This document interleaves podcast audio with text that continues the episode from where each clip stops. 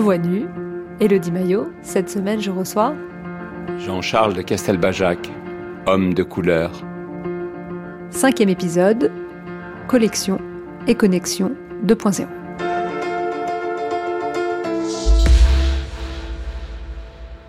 Homme de couleur?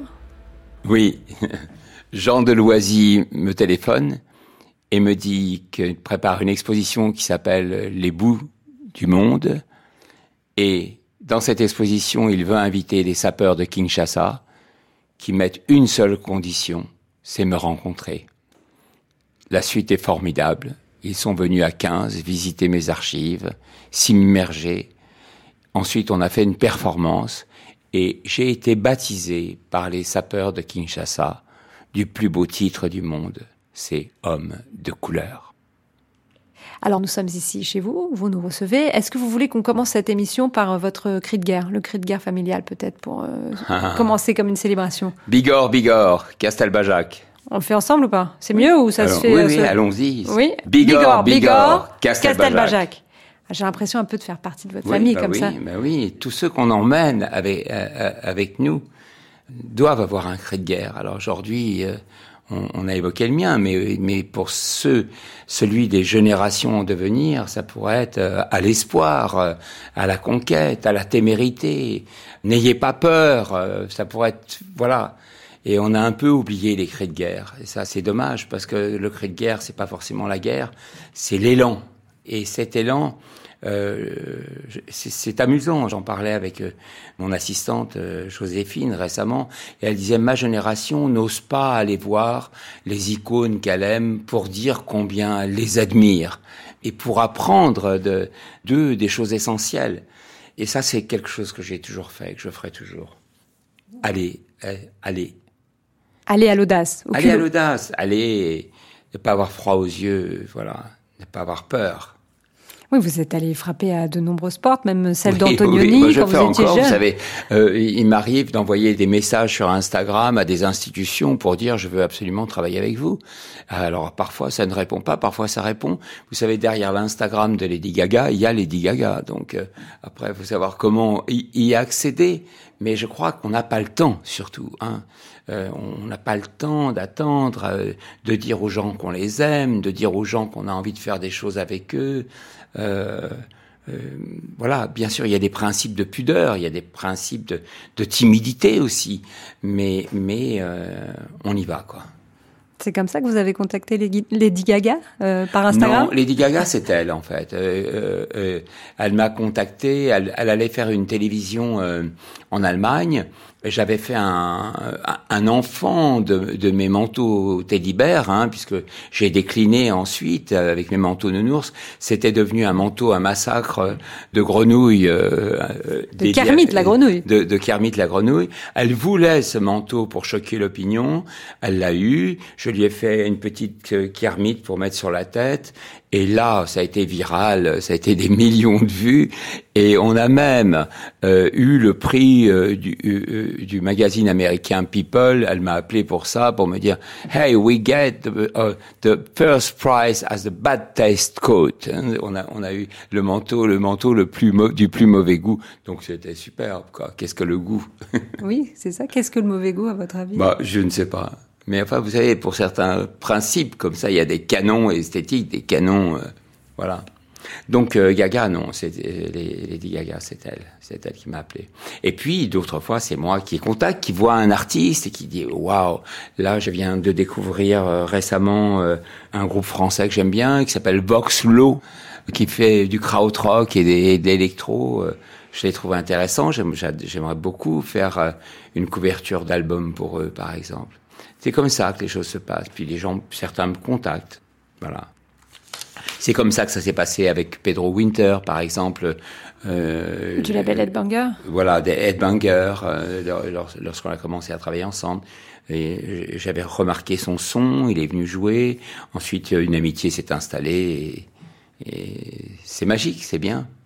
Alors, si on veut pouvoir faire le cri de guerre de votre famille ou rentrer en, Oui, en amitié avec vous sur euh, Instagram ou Facebook, oui. euh, qu'est-ce qu'il faut Qu'est-ce qui vous attire pour qu'on puisse euh, faire famille avec vous famille artistique. Je veux Alors, il euh, euh, y a différents critères. Il y a, y, a, y a, des critères d'un esthétisme particulier. Hein. J'aime quelque chose qui est transgressif, qui est constitué d'accidents, qui est constitué d'un peu d'histoire et, de transgression. J'aime avoir le sentiment que je n'ai jamais vu, que je n'ai jamais entendu, ou que c'est des bribes de choses que j'ai entendues ou vues Hein, qui se mettent ensemble. Par exemple, euh, il y a un album en ce moment formidable de André 3000, qui était un, des compositeurs de Outcast. On lui a commandé un album de rap 13 ans après et vient de sortir avec un ovni total de musique conceptuelle. Euh, ça m'intéresse, bien sûr que ça m'intéresse. C'est intéressant lorsque les créateurs vont au-delà de leurs limites. J'ai beaucoup aimé euh, euh, Flavien Berger, par exemple, avec qui j'ai travaillé sur ma collection Villebroquin. Je l'ai convoqué avec Bonnie Banane. Ils ont ils ont improvisé. voilà. Euh, J'aime la Marche Bleue, qui est un collectif de danse euh, qui, qui, vient de faire la maison d'en face. Euh, on a un projet ensemble avec Léo Walk. Voilà. Oui, donc vous avez encore toute une galaxie autour de vous. Aujourd'hui, vous avez plus de 73 ans. Voilà. Plus de 73 ans. J'ai jamais été euh, autant au cœur, en fait. Je, je, crois que cette époque, avec euh, euh, avec les années 70, un peu 80, c'est vraiment celle que je préfère. L'artiste a un réel rôle social. Il n'est pas là que pour quelques collectionneurs. Il n'est pas là que pour quelques initiés. Il est là pour colmater. Il est là pour réunir. Il est là pour fédérer. Il est là pour euh, mettre du, lien. Et, et, voilà, donc je pense que euh, être artiste euh, en ce 21e siècle, c'est extraordinaire parce qu'on a les réseaux sociaux, les médias et les moyens de propager ce que je faisais d'une manière très underground, alternative dans les décennies précédentes. Vous voulez dire que l'underground arrive dans les poches de tout le monde via ces réseaux sociaux d'une certaine manière? L'underground, bah, c'est un peu la société du spectacle de, de Guy Debord. Le spectacle est partout. Hein. Il est avec nous quotidiennement, jour et nuit, au travers des instruments euh, digitaux. C'est à nous de créer du contenu qui élève au lieu de nous aspirer vers le bas. Et comment est-ce qu'on peut faire alors? Parce que beaucoup de gens disent que c'est une période sombre, que justement ce trop d'informations, trop d'images, trop d'images est dangereux. Inventer, créer, donner, donner du sens aux choses que l'on crée, ramener l'histoire au premier plan. Euh, euh, euh, euh moi, j'électrise l'histoire. Hein. L'histoire n'appartient pas à une élite. L'histoire est exemplaire. Lorsque j'ai présenté l'armure de Jeanne d'Arc qui faisait 1m56 dans mon exposition au musée Galliera, bah, il y avait des, des, petites jeunes filles qui disaient mais c'est pas possible, comment elle a pu être chef des chevaliers alors qu'elle faisait taille 34, toute petite? Voilà, l'histoire c'est un exemple. Donc c'est un exemple qui peut guider une jeunesse désemparée parce que toutes ces images ont changé le regard, ont créé une forme de, de, de, de ont transformé le désir en virus, le désir en maladie. Euh, euh, le désir, ce n'est pas ça. On est dans une, époque virale. On est dans une époque virale, mais il faut ramener l'histoire et reproposer l'histoire avec des codes contemporains, avec un travail immersif, avec un travail. Euh, en fait, je crois, et je viens de le vivre euh, professionnellement avec mes quatre ans de direction artistique dans une maison qui est United Color Benetton, euh, euh c'est comment réinventer le contact vers les autres. Hein dans les grandes lois euh, sociales, par exemple des marques dans les années 80, il parlait de 4 P, le prix, le produit, le positionnement et la publicité. Chez Benetton, j'ai inventé les 5 E, c'est-à-dire l'émotion, l'expérience, euh, l'écologie, le e-commerce et l'entertainment. Je crois qu'on doit profiter de l'opportunité des nouvelles technologies pour transformer l'art en lien. Mais alors, comment faire pour rester d'une certaine manière fidèle à l'histoire? Vous, vous avez par exemple travaillé avec euh, Michel Pastoureau sur le grand armorial équestre de la Toison d'Or pour la BNF. Est-ce que, est-ce que face à ce déferlement d'images, il faut revenir vers euh, les textes, les textes anciens, les reliques non, vers... Non, il faut scénariser, recréer du contenu, euh, faire appel à des artistes contemporains pour investir des lieux qui ont une très longue histoire, euh, euh, se réapproprier l'espace public. Par exemple, ma cristallisation de néon du roi Henri IV sur le Pont Neuf pour les 400 ans de son assassinat.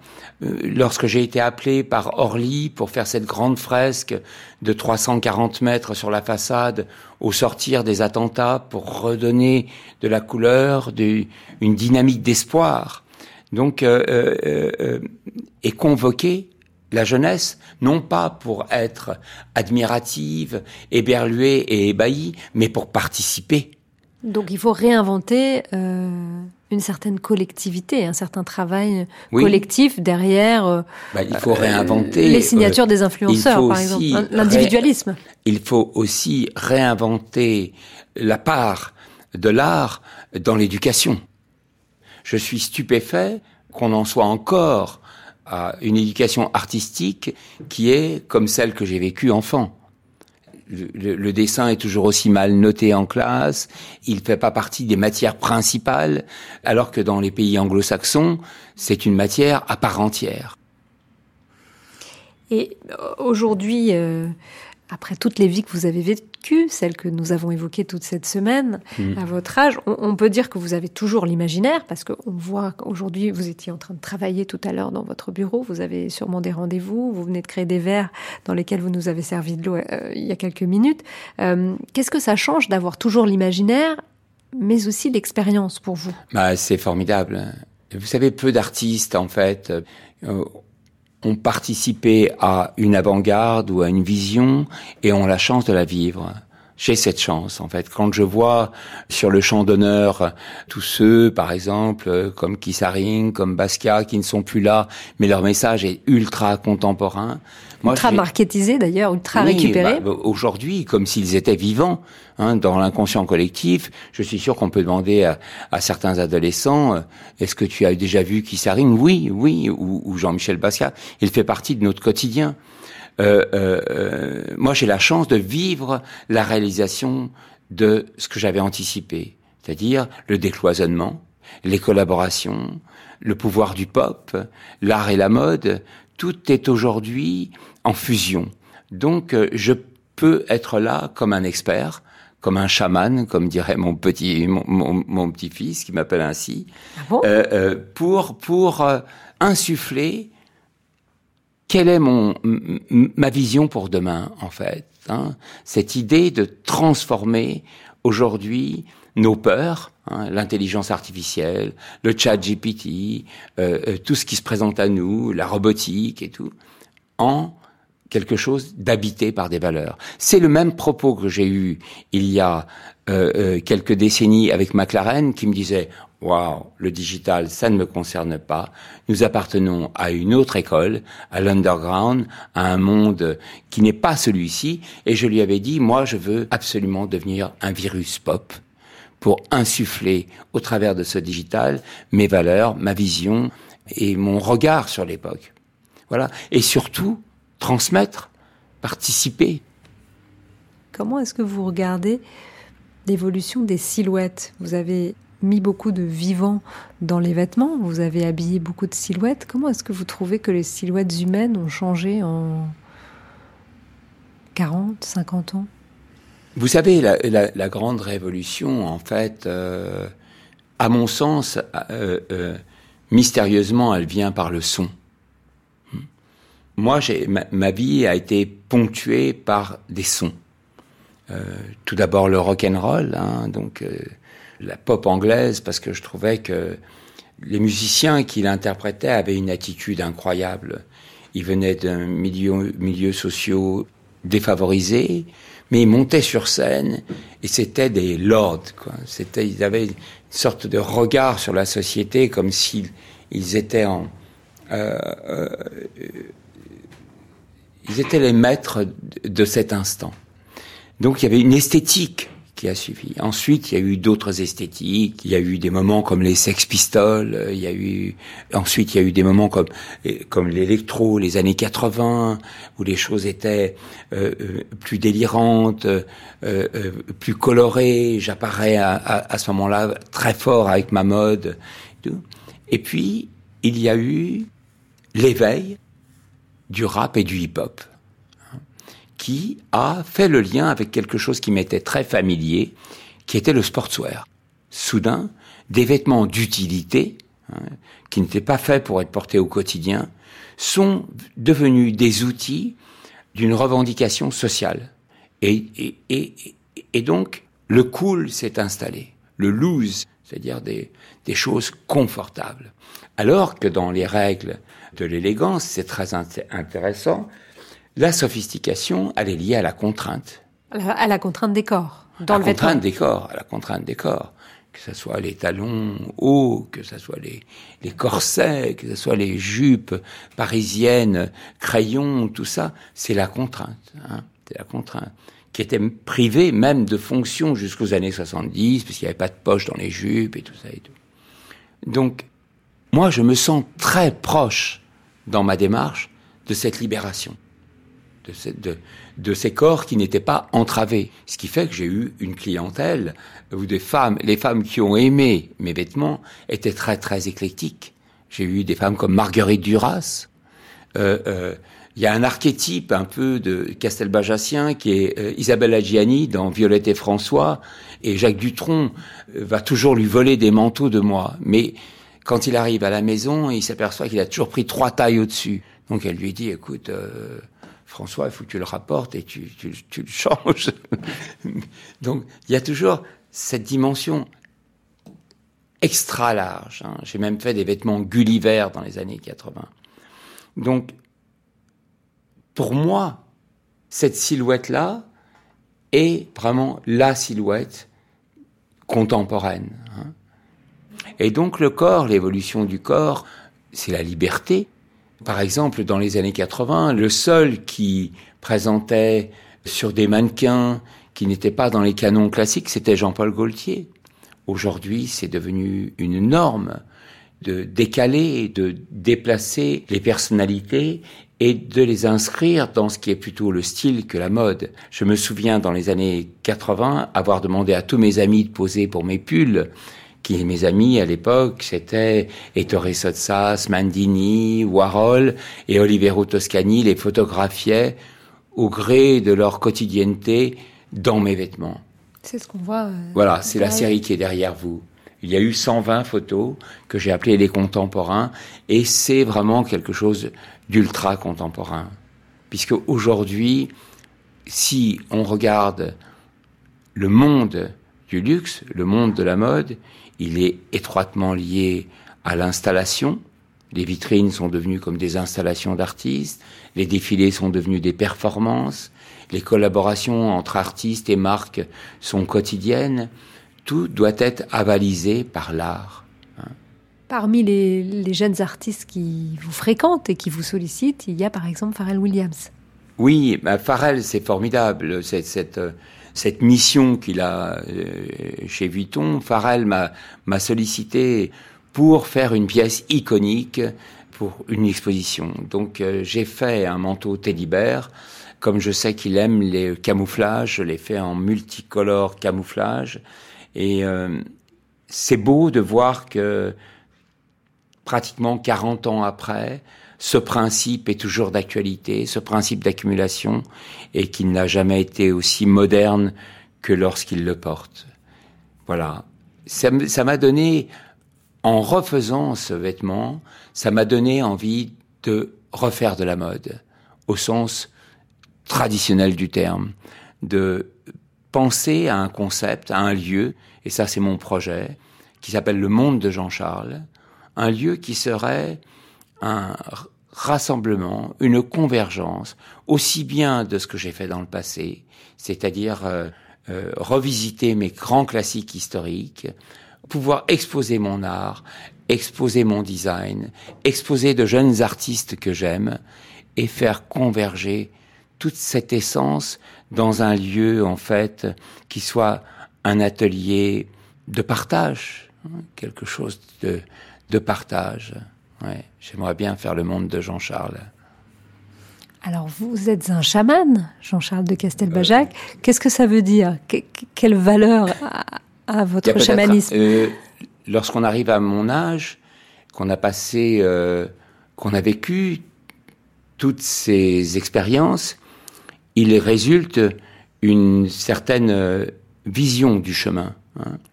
Chaman, c'est être habité de sagesse, je pense, hein, si je pouvais porter ce titre. Et je suis en train de devenir euh, un peu plus sage, dirons-nous. Mais j'ai toujours une sagesse électrique. Un chaman connecte aussi les mondes invisibles entre eux. Vous savez, je, je pense que on est tous là pour euh, une raison, euh, qu'on a tous un rôle.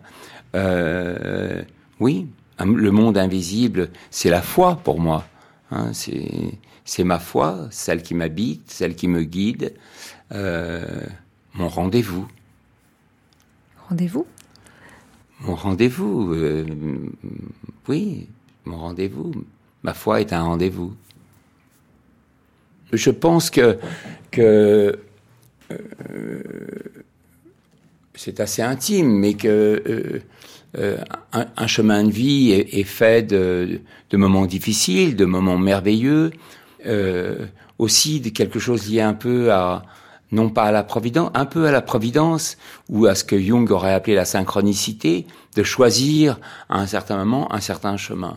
Moi, j'ai eu la chance de voir des portes de lumière s'ouvrir une des portes de lumière qui s'est ouverte, c'est la naissance de mes enfants, c'est ma rencontre avec Pauline, ma femme, la naissance de, de, de, ma fille, et puis cette capacité de phénix à me réinventer, à me, à rebondir, à renaître, à, à voir, à, à, sentir à chaque fois ce qui est obsolète en moi. Voilà.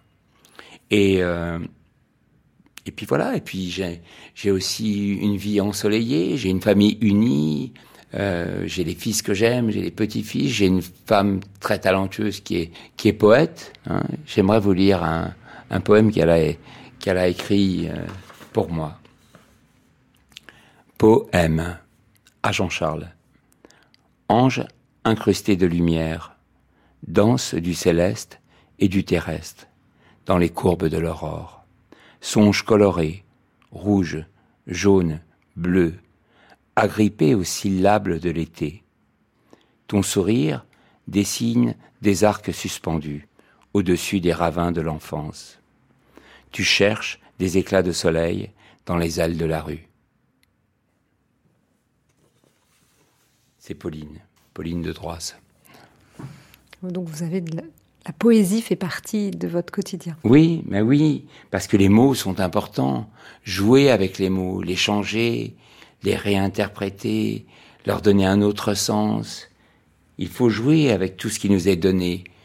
Et ça, c'est très important, très important. Et en fait, ce qui me concerne aujourd'hui, c'est demain.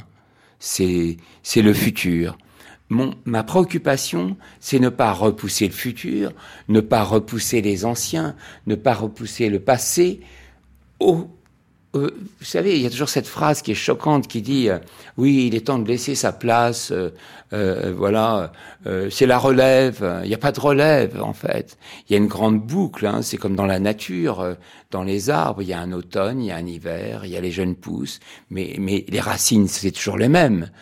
Les racines, c'est c'est moi. Les racines, c'est les enfants de demain, c'est les adolescents. Donc ce temps des jeunes, des vieux, des, des ados et tout, il est obsolète. Il n'existe plus dans le monde où nous sommes. Parce que tout s'est dématérialisé. Et ça, c'est le bon côté. Ce qui est le moins bon côté, c'est la relation à l'autorité. Il n'y a plus de discipline. Donc, il n'y a plus de repères. Hein. Et, et, et, moi, je suis né d'une France stoïque, où il y avait des choses qui étaient debout, comme ça qu'on appréhendait, hein, donc qui étaient des choses qui représentaient une forme de respect. C'était des totems, voilà, c'était des totems. Il y avait l'histoire, il y avait l'État, il y avait la politique, euh, il y avait le père, euh, il y avait le maire, le docteur, euh, le gendarme, voilà des choses. Bon, tous ces totems, c'est comme si on avait pris une grande tronçonneuse et qu'on les avait abattus. Eh ben, il va bien falloir euh, faire repousser quelque chose de vertical parce que sinon on va tous s'allonger. Donc, donc c'est ça euh, en fait, qui, qui, qui est ma mission aujourd'hui, en fait. Est-ce que vous avez déjà eu peur de vieillir? Comme je n'ai pas peur de mourir, je n'ai pas peur de vieillir. Je me dis toujours euh, quand, comment sera ce rendez-vous, hein, euh, cette étape. Mais euh, non, j'ai pas peur de vieillir. Quelqu'un hier, quand j'étais dans au Mobilier National pour remettre une médaille, m'a dit Regarde-moi, tu vieillis bien. bon, j'ai dit, bon, c'est très sympathique, mais en fait, euh, vieillir, c'est un rendez-vous, parce que euh, c'est un rendez-vous avec euh, quelque chose de, qu'on apprécie au compte-goutte. Hein. Soi-même? Oui, il y a quelque chose de... J'apprécie le, moindre geste. J'apprécie ces moments où je vais me faire un café. J'apprécie avec délectation le fait de voir un ami que j'ai pas vu depuis très longtemps. Tout me semble délectable. Alors même si c'est pas forcément euh, euh, toujours le cas, il y a quelque chose dans mon état actuel de de sérénité, de sérénité. Je crois que euh, c'est aussi euh, l'école de la vie. Hein. J'ai commencé ma vie avec euh, avec deux balustrades. Hein. je voyais mon départ dans la vie comme un pont, vous savez, ces ponts de cordes qui sont tendus sur des rivières vertigineuses comme ça. Et je me disais que la corde de gauche, c'était la phrase de ma mère qui me disait euh, tous les matins, tu as rendez-vous avec le travail, et la corde de droite, euh, je parle pas de ce qu'il y avait sous mes pieds, la corde de droite, c'était tous les matins, tu as rendez-vous avec l'honneur. Hein Ça, c'était votre père. Ça, c'était mon père. Et en fait, euh, j'ai avancé sur ce pont et j'ai réussi à atteindre l'autre rive. Voilà. voilà. Maintenant, je suis au bord de la falaise et je vois que c'était qu'il y avait du danger, mais je suis arrivé de l'autre côté. Donc euh, il y aura d'autres ravins et d'autres ponts, je l'espère en tout cas.